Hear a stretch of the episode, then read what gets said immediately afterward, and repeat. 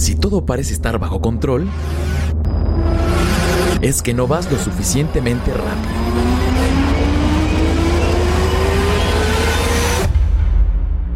Gas or Die. Con Quique, Jonathan y Can. Hola a todos los radioescuchas de Gas or Die, el programa que hace de el olor a gasolina su perfume habitual, como cada vez que presentamos el programa, dice Enrique Olvera, que hoy no está con nosotros porque está todo tasajeado. Pues sí, Ah, nada grave, creo, ¿no? No, no, no, nada grave, nada grave, pero bueno, está convaleciente, entonces desde aquí le mandamos un saludo al buen Quique. Yo soy Edmundo Cano y está conmigo aquí en cabina Hernán Aceves. Mi querido Cano, ¿cómo estás? Todo muy bien, muy contento de estar aquí en el nuevo estudio de Bull Terrier que estamos estrenando. Sí, súper cómodo, ¿no? Sí, está todo dar, está todo Antes dar. estábamos en el centro, atrásito de la Alameda, y ahora estamos en la colonia del Valle. Sí. Mucho más tranquilo, menos estrés, menos tráfico. Sí, porque llegar al otro, híjole, sí estaba medio... Eje central siempre estaba cerrado. Pero bueno, está muy agradable aquí. Sí, está todo dar. Alguna vez, a ver si les compartimos unas fotos allá en, en redes de, de cómo está el estudio para que lo vean y no nada más se quede en balbuceo nuestro. Pero sí, estamos muy contentos de estar de regreso. Eh, aunque, aunque no estemos todos, estamos contentos de estar de regreso y, y en estudio nuevo, estrenando eh, eh, instalaciones. Así es. Pues, Un saludo a Kik, ¿no? Que Sí, se y un saludo aquí, pronto. que, que se recupere pronto y a ver si la otra semana, semana y pico, ya estamos todos por acá. Ok, empezamos. Bueno, primer tema que tenemos hoy Empezamos con con los bemesotes, ¿no? el BMW M3 y M4 Competition, los dos, que son las únicas versiones que se ofrecen en el país. Se presentaron hace un par de meses aquí en México. Ya andan en la calle. De hecho, dices tú que ya viste uno, ¿no? Por allí. Sí, es lo que te iba a decir. Empezar diciendo eso, que eh, tanta controversia que, que- que sacaron con la parrilla esta de dientes de topo, conejo, mucha gente ya ves cómo es. Pero, y, y- y quizás sí, yo no, al principio yo no, no estaba convencido de la imagen, del diseño. Pero ya cuando los vi en vivo en la calle, así, híjole, sí resaltan de... Es que, pues, o sea, obviamente son imponentes. O sea, su, su- su apariencia es muy muscula- musculosa. y Los eso. colores que traen, hay un azul ahí, un como verde limón, que Sí, para sí, mucha sí. gente es amarillo. Bueno, este... Como fosforescente. Ajá, o sea, entonces, sí resaltan, sí te llaman, sí te jalan los ojos. sí, por supuesto. Pero bueno, a ver, ¿qué BMW no te se ve jala los nada ojos? mal en vivo con esa parrilla de Pues no, dientes. o sea, para mí no hay manera de que esa cosa se vea bien. Si BMW no hiciera 10 subs y todas fueran horribles, esos serían para mí los BMW más feos de toda la historia. Bueno. Y van a marcar un, parteaguas de un antes y un después en el diseño de De todo lo que venga. de la casa bávara, Sí, ¿no? y las ver. camionetas ya empezaban a tener las parrillas grandes. Estas ya son enormes. Sí, no, no, no. Yo creo que se les pasó la mano, pero ¿Has visto los memes que traen con Sí, que van haciendo las parrillas las grandes parrillas y al final es una parrilla con ruedas? Con ruedas, sí, sí, O sea, para allá va. Pero a ver, o sea, fue. la parrilla grande. Dio pie por a muchas ejemplo, burlas. En el caso de la sub, no se ve tan mal, pero en este coche, Sí. híjole, no, no. Oye, pero las parrillas grandes eran las primeras, o sea, en los años 40 y eso, los BMWs traían parrillas grandes, muy Pues sí, grandes, pero ¿te ¿por qué? O sea, tenías toda la, toda la, toda el área frontal vertical para meter dos parrillas. Sí, eso sí, Todos los coches tenían parrillotas en ese Sí. entonces. Ahorita, ¿cómo hacen eso? A mí no, no me terminan de convencer. Hasta que tú subes. Exactamente. O sea, te subes al coche y se te olvida, ¿no? Porque pues, son unos animales. Los asientos, las texturas. No, deja los asientos. 510 caballos. ¿Qué motores? 510 caballos, 479 libras-pie de torque, gracias a un 6 cilindros en línea, con dos turbos de 3 litros. Eh, La caja. la caja... A ver, aquí hay que platicar un poquito de eso. Solamente está disponible una caja automática de 8 velocidades, porque son las versiones Competition. Competition. Exactamente. Aquí en México solamente se van a ofrecer esas hasta ahorita. ¿Eso qué quiere decir? Que los coches no están disponibles con la caja manual y de tracción trasera solamente, como los M3 y M4 normales, regulares. Esto solamente es el, el 6 cilindros de 510 caballos, automática de 8 y tracción integral. No es cierto, tracción trasera. Trasera, sí, claro. Tracción trasera. Porque el, el BMW M3 y M4 regulares están disponibles con tracción integral. Aquí eso no hay. A ver si después BMW se anima a traerlos. Pero, híjole, quién sabe, ¿no? Oye, ya viste, pero aquí lo interesante también es el par, 650 Newton metro, desde Sí, sí, 2750. O sea, eso realmente el par es lo que te empuja hacia el asiento, ¿no? Entonces, pues sí, sí son Sí, y, de- y desde 2750, o sea, Eso poquito segundo. después de ralentí. Sí, te hacen en menos de 4 segundos el 0 a 100. Eh, Está en ahorita te digo, 3.9, 3.8 por ahí. 3.9 segundos y una velocidad máxima limitada, entre comillas, de 290 kilómetros por hora. Fíjate, ¿te acuerdas que antes eran 250 y ahí le paraban? Sí, sí, Ahora sí, 290 le mueves y te dan 330, 3... sí, claro. Además, o sea, al rato el posmercado va a estar inundado de reprogramaciones, que estas cosas se van a brincar a Sí, pero te acuerdas... 650 caballos, ¿te sin hacer an- nada. ¿Te acuerdas antes los velocímetros? El que tenía 300 era... Sí. Era un Maserati choncho, un Ferrari sí, choncho, y hasta ahí. Y ahora ya es común ver velocímetros de 310, Sí, pues, ¿no? pues porque, o sea, los caballos de fuerza ahorita, en esta era, son bien fáciles de hacer. Mm. Entonces, el chiste es aquí que el chasis te los aguante. Y obviamente que el condenado coche está súper afinado Ah, para... Es que es lo que yo- ahorita que mencionas chasis, el chasis es específico del modelo, Sí. no es el de los otros Series 3. No, no, o sea, el chasis está... Vaya, el monocasco sí es el, el mismo del Serie 3, pero todas las suspensiones y diferenciales y etcétera, etcétera, Trae refuerzos, son trae exclusivos. aluminio. Sí, sí, sí, sí.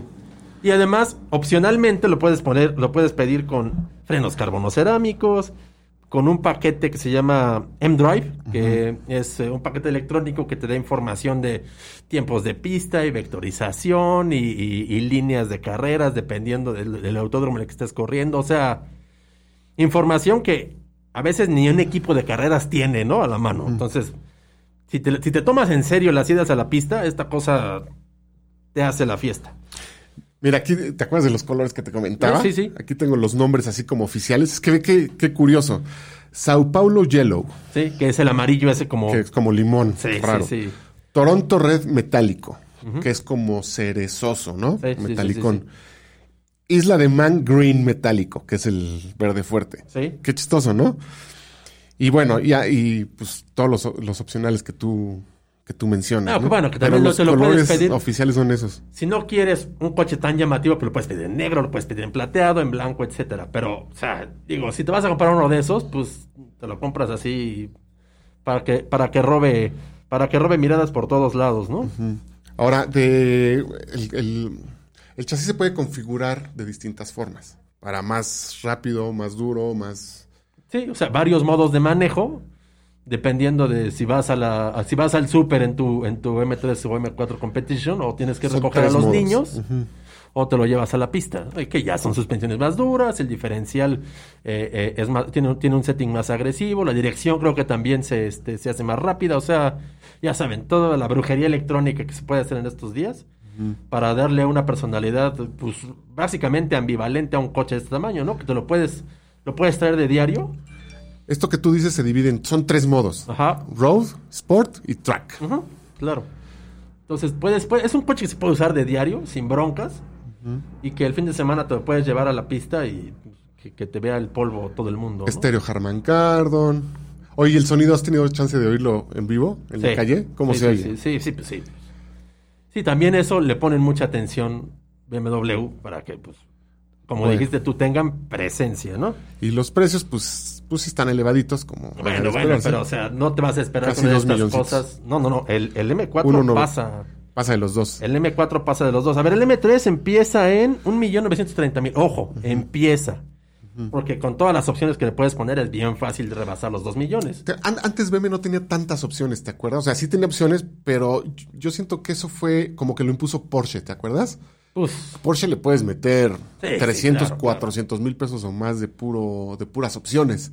BM sí tenía, pero no a ese grado. Y ahora también se puede elevar el precio. sí, ¿Cuánto? muchísimo, muchísimo. Sí, o sea, yo me- no, no tenemos aquí los precios, pero pues ¿cuánto te costaron los frenos carbonocerámicos? 150 mil pesos. Pues sí, Muerto de la risa. claro. Bueno, a ver, Empieza en 1.930.000. 1.920, ajá. 1.930.000 para el M3, el, cu- el sedán. Y 2.030.000 es el precio inicial del M4, el coupé. Entonces, o sea, sí está fuerte el sabrazo, pero vale cada centavo. Pues sí. bueno, a ver, y siguiendo con BMW tenemos una noticia Importante. importante Sí. que es que llega la nueva generación del Serie, Serie 2 dos, ujú. Coupé. Pero la noticia realmente relevante aquí es que se va a fabricar aquí en México, en la planta de San Luis Potosí, para todo el mundo. O sea, BMW le da una, un voto de confianza enorme a la manufactura mexicana, porque a diferencia del, del- del Serie 3, que es el otro modelo que fabrica aquí en Serie México, 3 era Latinoamérica, ¿no? Bueno, Estados Unidos, era bueno, América. Treinta y tantos países, o sea, no era nada más América, o sea, sí se llevaba hacia un buen, a una buena parte del mundo, pero a ver, también se hacía en otros lugares. Había Serie 3 alemán. Sí, sí, sí, sí. Bueno, aquí no. O sea, todos los serie, los BMW Serie 2 Coupé de esta nueva generación van a ser armados en México. Entonces, es, o sea, sí, sí es muy relevante el hecho para, para, para el- el- el- eh, la, la filial de BMW de aquí de, de México, en la, la planta de San Luis Potosí. Enhorabuena, Sí, porque claro. es una y van a estar fabricando también la, la camioneta que estaban haciendo. Digo, perdóname, el Serie 3 El que Serie estaban 3, haciendo. sí, sí, sí. O sea, los dos los simultáneos. dos, no sustituyen uno por otro. No, no, ya va a ser una o- o- otra línea de producción ahí en, en San Luis. Entonces, pues está a todo dar. Se, se- Y me parece, eh, en un clavado que me eché en internet, ya hay fotos de los de las mulas circulando. Ah, no, ya se presentó. las- El coche ya, el Sí, coche sí. ya se presentó hace un par de días. Pero ya circulando ya como ya versión final, final sí, sí, definitiva. sí, sí, ya, ya se presentó. A ver, les platicamos un poquito del coche. Eh, la versión, digamos que de entrada, trae un 2 litros turbo. Ese ya es el 220i. Trae un 2 litros turbo. 184 caballos, 221 libras-pie. Un motor bastante sano. Solamente con automática de 8, de nuevo. Y tracción trasera. Dos litros ese. 2 litros, sí. Luego, hay un, el más manchadito. Más grande. Ajá. El más manchadito trae prácticamente el mismo motor del M3. Ese es el M240i X-Drive, que ya tiene la, la sigla M en el nombre, entonces ya sabes que está seria el asunto. Seis cilindros, tres litros. 6 cilindros, 3 litros biturbo. O sea, te digo, es prácticamente el mismo motor del M3. Un poquito menos violento aquí porque es un coche mucho más chico. 374 caballos. ¿Esa ya es la cifra final? 374, Uy, sí, sí. Yo, yo sabía que era por ahí de Mira. 350, pero no estaba confirmado. 374 caballos, 368 libras-pie. Igual, Pues está automática de 8, pero con tracción integral. Entonces, el 0 a 100, 4.3 segundos. O sea, es un monstruito. Sí, pues sí. Y esto no es la versión M. Sí, que No es un M2. O sea, mucha es- gente preguntaba eso. ¿Se hará la versión M aquí en México también? quién sabe. Pero Yo creo que sí. yo me imagino que sí. O sea, si, si se va a hacer aquí solamente el coche para todos los mercados, yo me imaginaría que si sale un M2, pues sí se va a hacer aquí también. Y si sale un M2, va a ser un monstruo. 400 caballos. 450. O sea, tienes que subirle aunque sea 100. O sea, ya estás hablando de 400 caballos casi aquí con este. Sí, sí, sí, va a estar grosero. 450 pegándole a los 500. Sí, va a ser un monstruo. A ver, también va a ser, se va, se va a producir un diésel de 2 litros y 190 caballos que seguramente no vamos a tener aquí en, Sí, en no el para mercado Europa. nacional, son para Europa y así. Y eh, se dice que más adelante va también a llegar un 230i, o sea, un, un 2.3 Ajá. Con... eh, Un medianito, un Sí, intermedio. exactamente, con 250 caballos, que pues, en un coche de ese tamaño y de ese peso va a estar buena también, ¿no? Pero sí, realmente el- la versión más manchadita, el, el M240i, a mí sí me sorprende que así como que de entrada traiga 375, está grosero. Eh, estéticamente, fíjate que a mí no me... eh, o sea, se, parece facelift. Sí, sí parece facelift, no parece una, No parece una un generación brinco nueva. de generación, pero a ver, no es un coche feo. Ese no está Comparado- dientón, amigo. Comparado no con los M3 y M4 que No, están no horribles. está dientón, no ese no tiene la parrilla así espantosa. Pero, eh, bueno, vaya, la noticia realmente relevante aquí es que pues, se va a armar en México. Entonces, muchas felicidades a BMW de, de aquí de México y a la planta de San Luis por, por anotarse, anotarse esa para ellos. ¿Y ese de precios ya tienen o no? No, todavía no tenemos precios. Te digo que se presentó ayer, antier, o sea, eso es así, fresquecito, fresquecito, recién horneado. Ya en cuanto sepamos, en cuanto se presente y sepamos precios y etcétera, pues aquí se los, se los platicamos. Ajá. Pues felicidades a BMW de México. Así es. Gas or Die. Bueno, otro tema que, bueno, a ver, no es tan, no, no es tan famoso ni, ni tan escuchado, porque so- es un coche muy, pues muy de nicho, ¿no? Muy raro, muy especial, pero muy significativo para la marca Lotus, esta gran marca que fundara Colin Chapman, ¿te acuerdas? Sí, claro, allá en los oh, finales de los 40 me parece que se fundó Lotus. En Resulta- los 50 ya había coches, ya había coches propios. A- al día de hoy, pues tenía una gama Lotus, pues muy vieja, muy, muy antigua. Muy vieja y, y muy chiquita. O sea, Tenía Lotus, tres coches. Elise, el Is, Exige. Exige y el Evora. Ajá. Recientemente, bueno, ya tiene Ya pues, más de un añito, ¿no? Más de un año. Como dos años. Salió, sacó un superauto, ¿te acuerdas? Un Bueno, hiperauto. Es que se está desarrollando, todavía no está en el mercado. Ah, pero hace un año y desde, un po- poquito más de un año y desde entonces ha estado actualizando Lotus el desarrollo de un, o sea, es un monstruo que se llama así exactamente Evilla, que es un coche eléctrico, Evija, estamos en México. está bien, Evija, que es un coche totalmente eléctrico de 2000 caballos. Sí, sí, sí. Que utiliza mucho la- la- eh, los flujos de aire. Sí, sí, claro. Y es una maravilla aerodinámica y va a lograr el 0 a 100 en menos de dos segundos. O sea, es eh, pasar de lo que hacía Lotus a, a competirle directo a, a Koenigsegg, a Rimac, a, a todos los... los- Super sí, cochesotes. sí, sí, sí, sí. Bueno, pero ese no es el que acaba de sacar. No, pero el que... El que Acaba de sacar uno que se llama Emira, que es un mini Evija. Sí, pero lo importante de este coche, lo relevante para, para la historia de Lotus es que va a ser el último Lotus de combustión interna. Con de aquí para gasolina. adelante, ajá, de aquí para adelante todos los Lotus que veamos van a ser eléctricos. Entonces, digamos que este es El último de la vieja era. las golondrinas para la combustión interna de Lotus. Y decimos, y decimos mini Evija porque es muy similar físicamente. Sí, sí, sí. O sea, Más chiquito. sí. Y no con esos caballotes, pero No, y ni, ni- ni con la aerodinámica y etcétera, etcétera. De hecho, es un. Digamos que es como una evolución del Évora prácticamente. De hecho, así bueno, es muy similar. es un sustituto a esos tres que mencionamos, Sí, a los sí, tres de la gama, que ya estaba viejísima esa gama, llega con este nuevo, pum. Sí, ¿no? de aquí a que el Evilla empieza, el Evija empieza a, a- Pues a a- comercializarse. a- Según yo ya se, ya se produce ese coche, según yo, pero bueno. según yo, todavía no llega al mercado. Pero bueno, a ver, Emira, concentrémonos Pero en el Emira. concentrémonos en el Emira, que es básicamente una evolución del Évora. Pero aquí la novedad, y también como que para despedirse del motor de combustión interna, es que Lotus equipa una de sus versiones con un cuatro cilindros de 2 litros turbo de origen AMG. Son dos motores los que Son dos motores. Entonces, el primero es este. Ajá, que es, o sea, también es, es una, es una, es una sociedad nueva para Lotus, porque nunca, nunca un Lotus había tenido motor de origen Mercedes. Entonces, o sea, digamos que se despide de los motores usando uno de los motores eh, más sofisticados de los últimos años, porque es el mismo que se encuentra en el clase A AMG.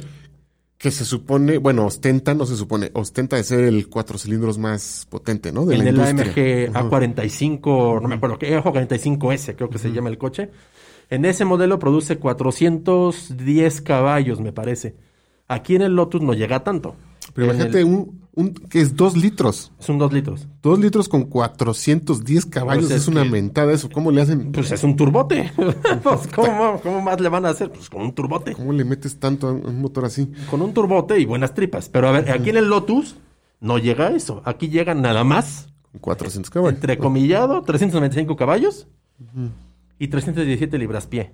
La bronca con este es que solamente está disponible con una caja de doble clutch automática de 7 velocidades, también de origen AMG.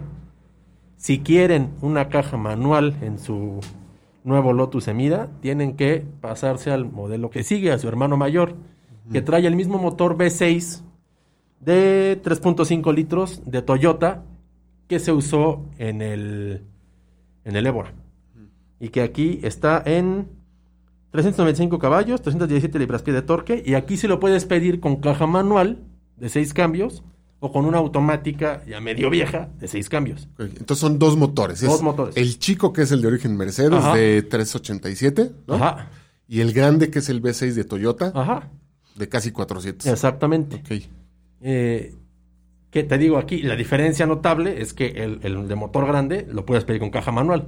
Ahora, los dos motores son centrales. Sí, sí, sí. O sea, siguiendo con la tradición de Lotus desde hace veintitantos años, de no producir otro- otra cosa que no sea un coche de motor central, el, el, el, el Emira sigue siendo motor medio, eh, biplaza, a comparación del, del coche que, que reemplaza, el Évora, que era un 2 más 2, digo, 2 más 2 teórico, ¿no? Porque Sí. pues, ahí atrás no metías ni a un niño, pero bueno, traía los Es asientos. para ¿no? pagar menos impuestos. Sí, sí, sí, sí. Pero no, Ahora- este, este es un, un dos plazas Pero- purista. Más allá de lo mecánico, este, lo que hablábamos del salto, pues de la evolución de que representa este coche va Sí, más sí, allá de lo mecánico, que es todo el equipamiento, es toda la electrónica, es toda la modernidad que trae, porque todos los Lotus anteriores, pues tú te metías en una cabina y ya eran viejos, o sea, eran, eran como muy espartanos, Exactamente. el equipamiento era muy pequeño, pues la ergonomía era, pues casi no había ergonomía, de Pues hecho. es que era de coche. O sea, Tú te metías era un un- y eh, tenías que hacer eh, que primero la un- cadera, luego las, las, las piernas, girarte, y eran incómodos. es que eran coches enfocados. O sea, Todos, el Évora también. el- con el Évora, Lotus se intentó así como que hacer un coche más usable y más Sí, civilizado. Se quedó corto, pero vaya, o sea, sí fue así como que un brinco notable en lo que había hecho Lotus antes en cuanto a comodidad, en cuanto a ergonomía, Sí. en cuanto a usabilidad. Bueno, aquí con el, con el Emira lo que intentan es ya hacer un coche que de veras puedas usar de diario y que no sea, no te tengas que contorsionar para No, entrar. ya, ya son, ya, bueno, no, no, no nos hemos subido, no nos hemos, pero ya en las fotos y, y lo que, lo que tú lees en el kit de prensa de los ingenieros sí, y todo sí. eso, de los diseñadores, pues ya, ya son asientos más cómodos, ya hay, hay más espacio, eh, pues todo ya es electrónico, todos los tableros, el infotenimiento ya es muy actualizado, y ya es un coche ya, pues para darle directito, por ejemplo, al Cayman de Porsche, Sí. al Alpine de Renault, ¿te Pues acuerdas? yo creo que el Alpine lo deja tirado en la calle. ¿Por qué? Pues porque no, o sea, de entrada también son motor medio, etcétera, etcétera, pero son básicamente 100 caballos de potencia más. Ah, bueno, sí. No, pero me refiero como al concepto así de coche eh, chiquito, dos más dos, bla, bla, Yo bla. creo que está entre el, el, el, El, el el Cayman, Alpine y el Cayman. Ajá. el Alpine y, híjole, no se me ocurre otro así como que de entrada, a lo mejor el Corvette nuevo, que no está tan lejos de caballaje, que, que con el con el, el motor de 400 caballos, no está tan lejos.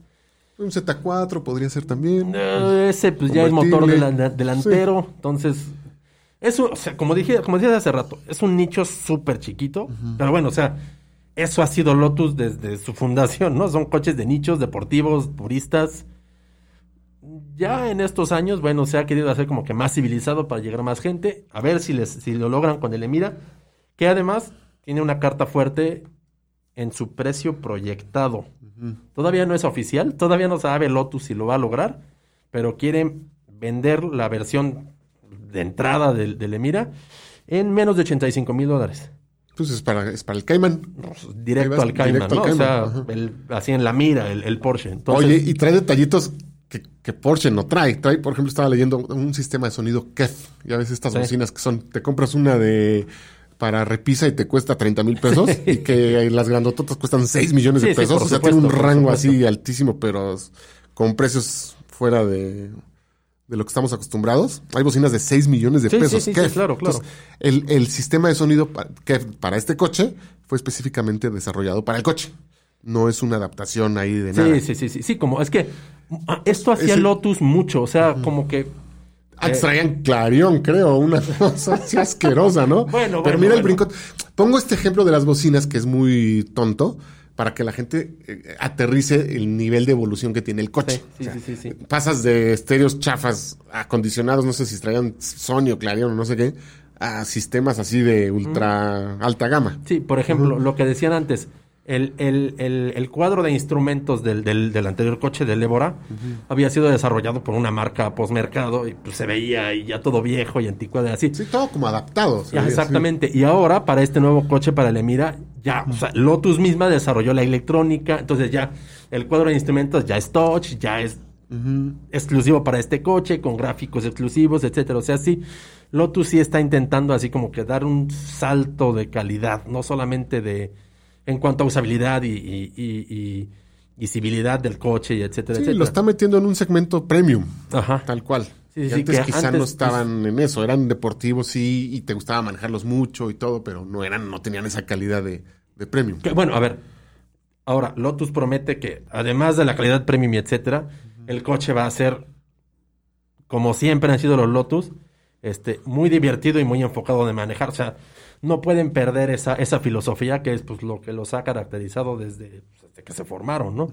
Desde el Lotus 7, que fue el, el puro ese con ruedas, que pues era Sí, claro, más que motorzotes y eso, siempre han sido coches ligeros ligeros y, Y bien muy- afinados para manejarlos en pista. en pista, ¿no? Ajá. Entonces, bueno, se supone que el Emira no va a perder esta, esta conexión con, con- con el manejo que caracteriza a Lotus desde toda su historia, pero sí lo va a hacer un coche mucho mejor logrado. Y como decías, usable en el día a Sí, día. exactamente, Que lo ¿no? puedas meter al tráfico, que no se te caliente, que no, que no estés sufriendo la columna, ¿no?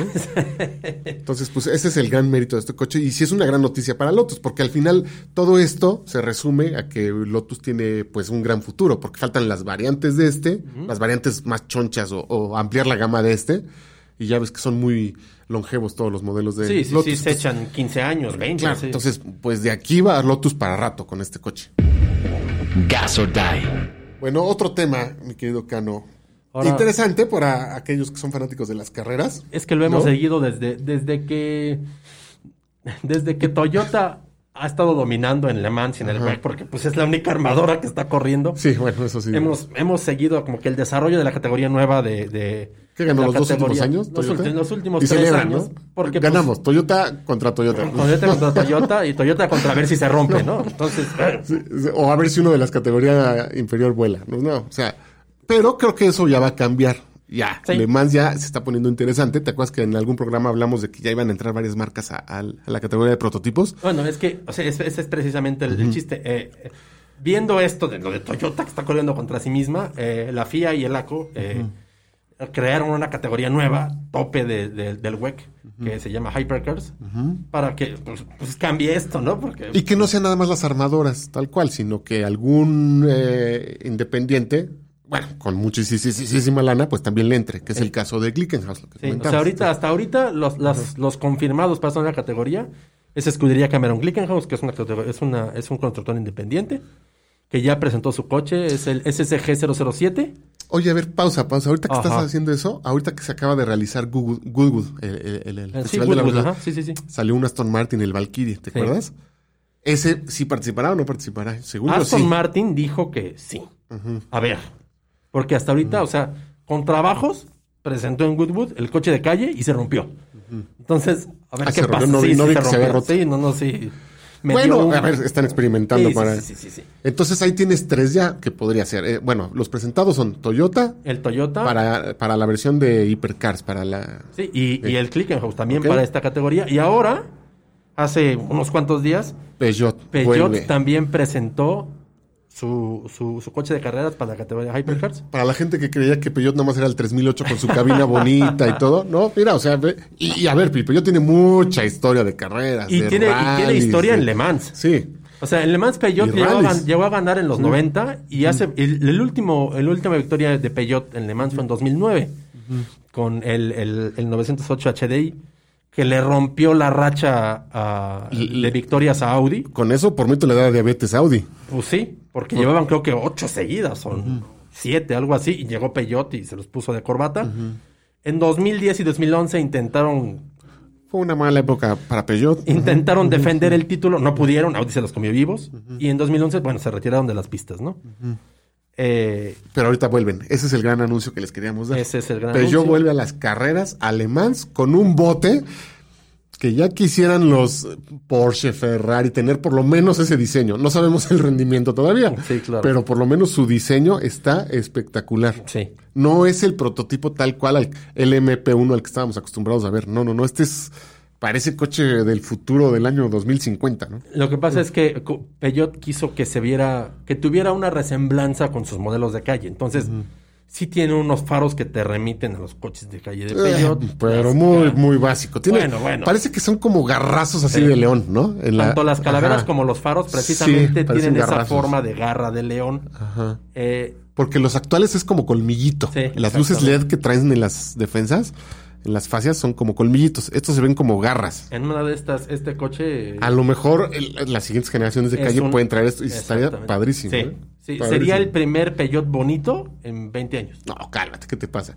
No, fíjate que Peugeot, diseños siempre han sido muy bonitos, ¿eh? Siempre, todos. Hasta en las peores épocas del 405 y todos esos que eran cuadrados, eran bonitos. Acuérdate que han hecho cosas con pininfarina. El 406 Coupé, que lo llegamos a ver aquí en México, era muy, muy bonito. Porque Lo- era de pininfarina. Todos los más que ha diseñado Peugeot desde ese entonces.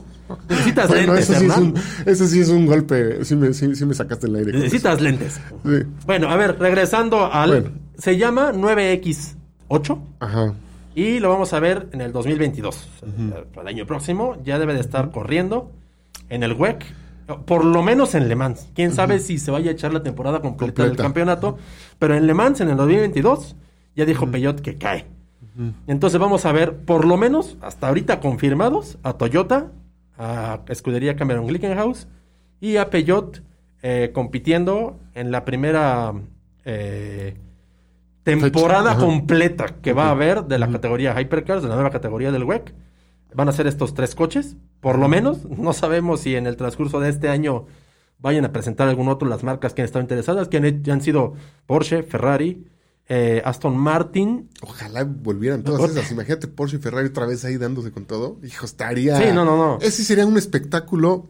Es que eso es lo que busca que la Fórmula 1, Eso ¿eh? es lo que busca el WEC y LACO. O sea, Sí, que, sí, que, que los, los, este, los, eh, Grandes fabricantes, sí. los grandes fabricantes famosos, regresen. Bueno, Hay, hay, unas- hay algo muy singular de este coche que si ustedes lo buscan en, inter- en internet, 98X. sí. No trae alerón No, trasero. espérate, espérate. Ay, 9X8, perdón, no estoy- 98. 9X8. Perdóname. 9X8, sí. Sí. Este, se ve loquísimo porque tú lo ves en las fotos y dices, bueno, algo está raro del coche, le falta algo, se ve muy raro. Pues es el alerón y creo que va por ahí por lo que tú decías de las nuevas reglas de esta categoría. No es tanto por las nuevas reglas, porque realmente, o sea, Peyot cuando lo debutó así como muy platillo, dijo, o sí, puso mucho énfasis en que habían logrado una aerodinámica equivalente a los otros coches de la categoría sin equipar al coche con alerón trasero. Pero pues eso es porque cambiaron alguna de las reglas No. de la aerodinámica. En, No, porque si ves los otros coches que se han presentado, tanto traen. el Glickenhaus como el Toyota, traen una lota.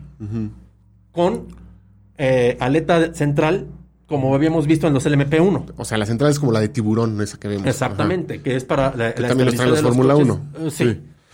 Que lo habíamos visto en los últimos años en los MP1. Ajá, como de En los avión. otros dos coches que, que hemos visto eh, de, de- de esta nueva categoría, sí traían la alota trasera. Este no. Este, lo único que sí trae es la aleta dorsal, la aleta central. No está tan pronunciada. Pero El alerón el trasero alerón no lo trae. como tal no lo trae. Entonces, Trae Peugeot como una colita de pato, eso sí. pero Pero muy discreta. Sí, sí, sí, Sí. O sea, realmente no se ve eh, eh, un, un dispositivo de carga aerodinámica trasera en el coche.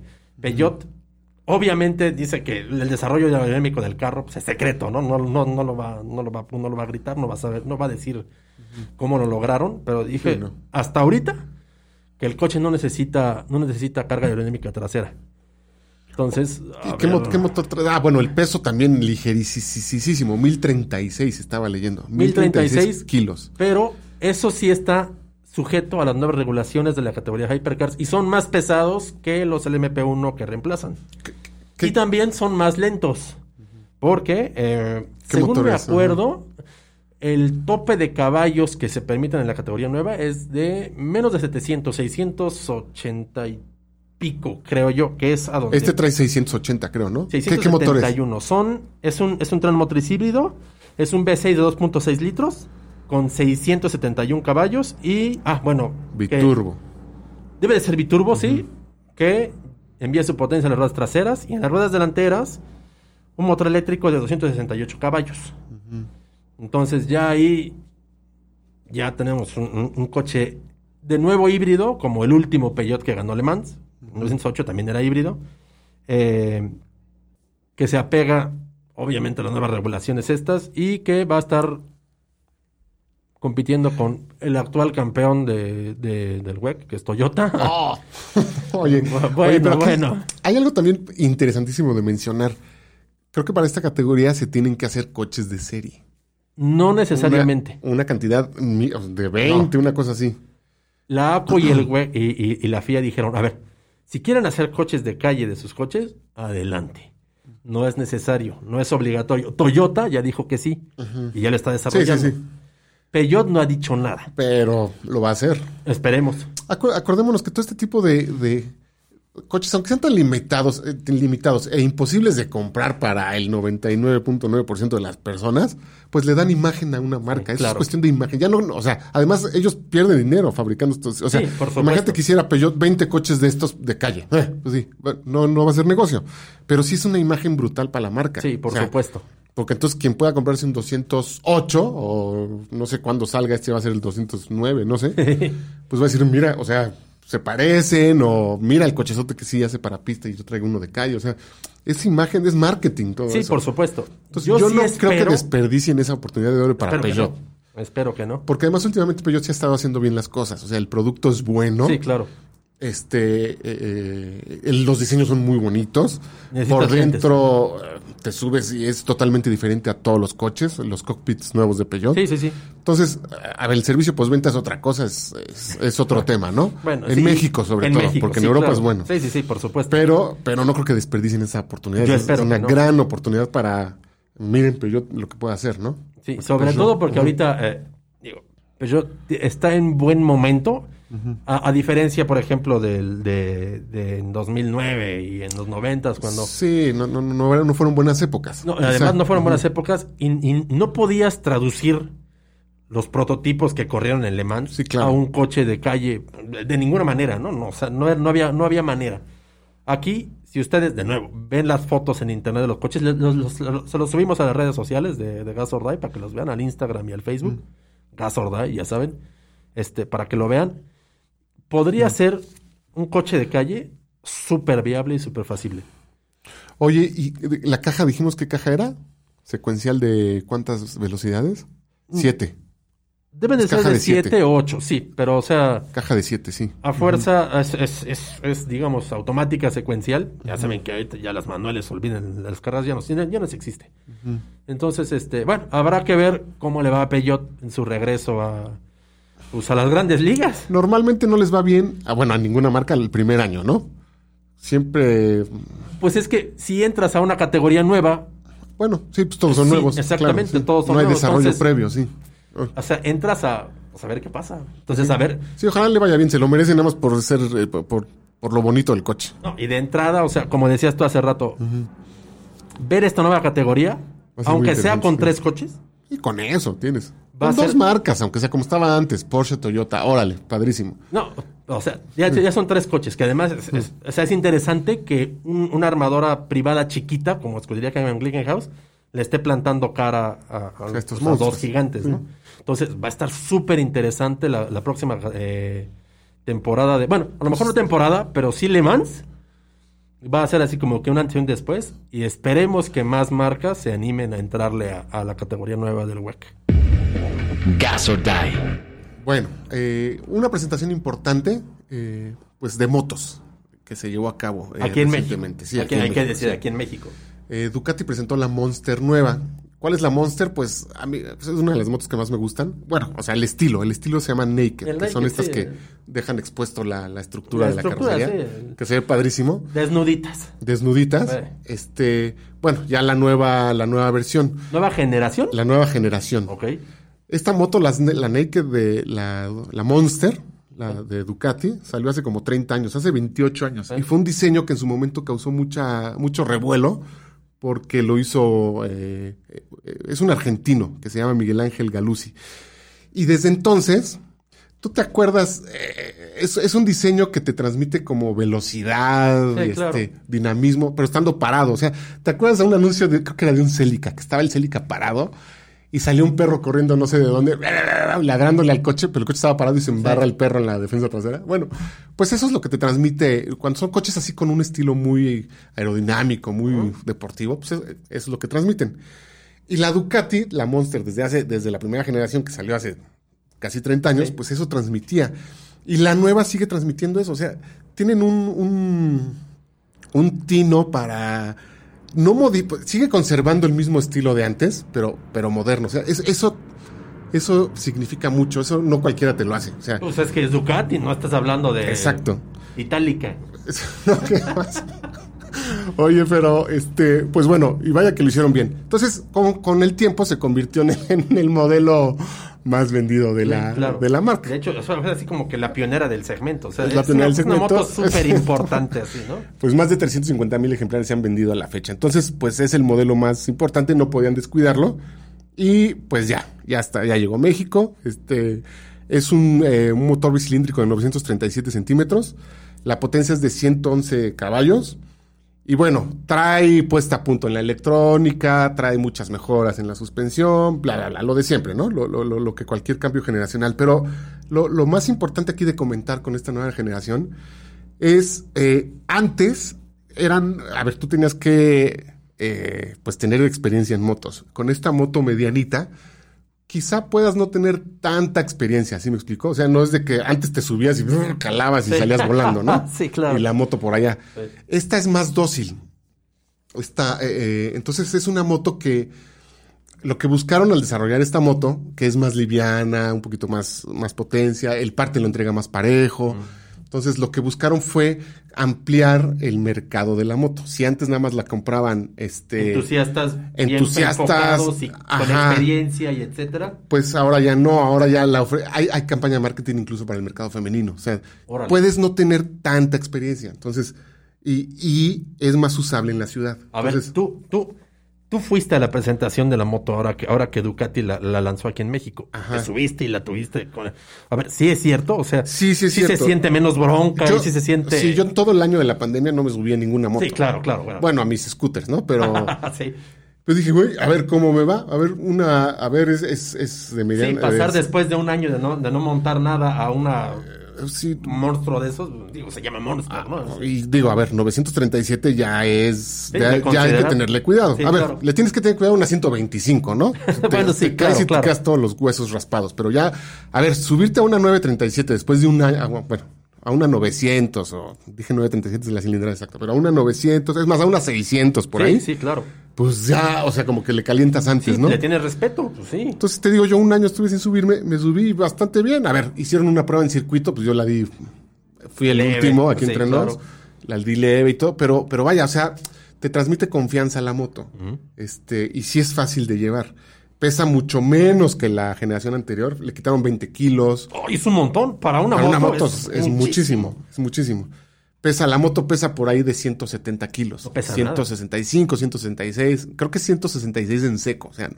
entonces es muy liviana. Sí, claro. Entonces llegas a los altos, o en el tráfico, por ejemplo, te vas metiendo así facilísimo, no sientes el peso. Sí, claro. Este, si mm, tienes duda por ahí, bajas un pie y, si lo bajo o no lo bajo, tampoco tienes mucha bronca. Es un- una, una moto bastante ligera y bastante amigable para manejarla.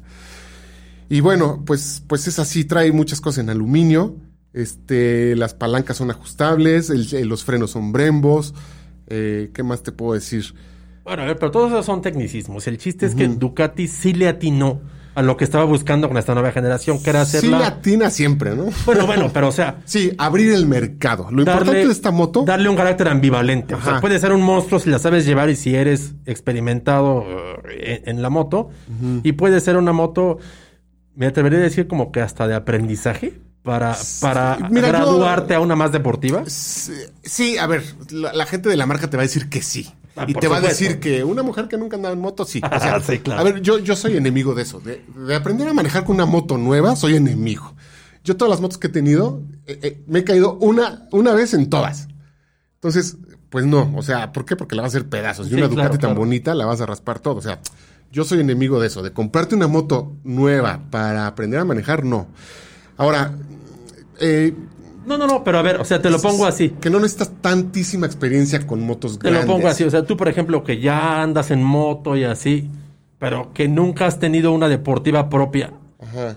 Podría ser la Sí, Monster puede nueva. ser la primer deportiva Ándale. que tengas. Ajá. Para, sí. Como para acostumbrarte a darle duro y Sí. así, y ya después graduarte a una más Porque pronta. además, sí, porque además la posición de manejo es cómoda, no es tan agachado, ¿ves? Sí, claro, claro. Bueno, ahorita yo estoy delgado, ¿no? Bajé 20 kilos con la pandemia y ya, ya no me estorba la panza con el tanque de gasolina. Pero esta, esta no vas tan acostado, esta está bastante cómoda. Es que también, también en eso le atinaron muy bien. Las versiones anteriores eran, eran, tenías que ir más agachado y eran. Pues era una posición más Sí, deportiva ya, ya de manejo. dolía- ya te dolía aquí la, la parte baja de la columnita, ya, o sea, en el tráfico pesado. sí, ya. sí, sí, sí, claro. Sí, se calienta muchísimo esta moto, la, esta Ducati nueva, La la, nueva. Monster nueva, sí. Pero bueno, traes el radiador aquí en, en la, entre las piernas. Pero todo eso es parte del, del saborcito. Sí, pues sí. El sonido del escape muy afinadito. Entonces sí, sí, sí le dieron. Y yo creo que sí van a ampliar la gama para esto. O sea, no está difícil manejarla. Ajá, Es una moto que te eh, controlas fácil, te inspira confia- con- eh, confianza y es fácil de maniobrar en el tráfico. Entonces no, no, no tienes bronca. El precio, pues bueno, pues es Ducati. Es Ducati. 263 mil pesos, pero tiene muy buenos planes de financiamiento. Muy buenos planes de financiamiento. O sea, sí está comprable, sí está real y sí está para hacer tu primera deportiva. Pero no tu primer moto, ¿eh? Ojo con eso. bueno, bueno, bueno. es la diferencia, sí. No es la primer moto, Sí, pero ajá. sí puede ser Sí, como que tu sí, graduación, ¿no? Sí, a, sí, a la siguiente como liga. premio de graduación, exacto. Entonces, pues bueno, ahí hay otra, otra buena noticia para los que gustan de las motos. Trae creo que 110, 111 caballos de potencia. Y bueno, si el peso es de 160 kilos por ahí, pues no necesitas más. Pero para nada. Entonces también es una moto que te digo, puedes usar muy bien en el tráfico. Y en la prueba de manejo te digo que fuimos a un cartódromo. Bastante bien, sí, sí se le pudo dar. Y también perfectamente bien en pista. Entonces, pues bueno, una, una buena moto, ¿no? Superproducto entonces de Ducati. Superproducto. Si andan buscando una moto, Pues es el lanzamiento definitivamente del año para la marca, ¿no? por supuesto. Sí, porque además, como decíamos, o sea, Todavía no está la versión, moto- la versión choncha todavía no está, pero con esta tienen. No van a necesitar la más grande, de mil y cacho no. Con Sí. esta tienen. Bueno, pero a ver si andan buscando una más, más maldita, pues a lo mejor valdría la pena esperarse. Sí, pero pero, pero hace bastante. Es Ah, o uno sea, va para años. rato. Sí, sí, va para Ah, bueno. rato. Pero sí va a llegar. Bueno, de mientras, pues la nueva Monster ya llegó a México, así que quieren una moto, Buena, bonita y no tan cara. Ahí está, ¿no? ahí estamos. Bueno, pues Se nos acabó el tiempo por esta semana y se nos acabaron los temas, porque ya cubrimos todo lo que ha pasado lo más relevante. que ha relevante pasado, en el mundo motor, de motos y de coches. Entonces, Pues no despedirnos. nos- no nos queda más que despedirnos, desearle aquí que una recuperación rápida, para que ya a la próxima emisión de Gas ya esté aquí con para que nosotros. nos haga sus preguntas. Esas Sí. raras. ¿No? Kike, Bueno. recupérate pronto. Y nosotros Saludos nos despedimos. Muchas gracias. Yo soy Edmundo Cano. Me acompañó Hernán Aceves. Gracias, Cano. Un gusto Esto como es siempre. Gas or Die. Nos vemos a la próxima. Gas or Die. Hasta la siguiente vuelta.